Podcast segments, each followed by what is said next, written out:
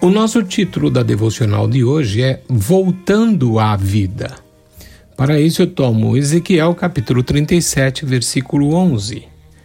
Então me disse: Filho do homem, estes ossos são toda a casa de Israel. Eis que dizem: Os nossos ossos se secaram e pereceu a nossa esperança. Nós estamos cortados.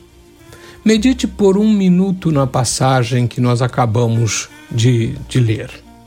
Sempre que a nossa esperança se, se vai, nossa fé se restringe a um hábito e um dever monótono.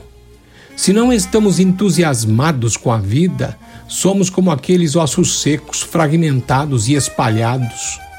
Você pode estar se sentindo assim, mas saiba de uma coisa: o tema central da Bíblia é a ressurreição, o poder de dar vida, coisa natural ao Senhor do impossível.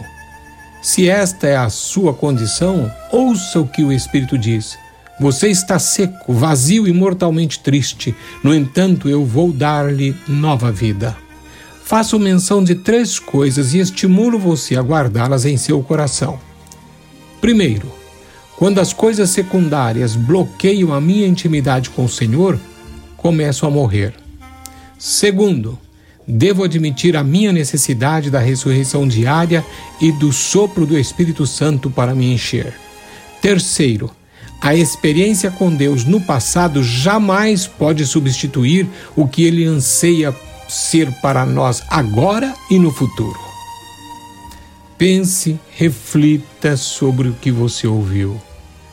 Mas novamente eu volto com aquela oração que a gente faz no término da nossa devocional.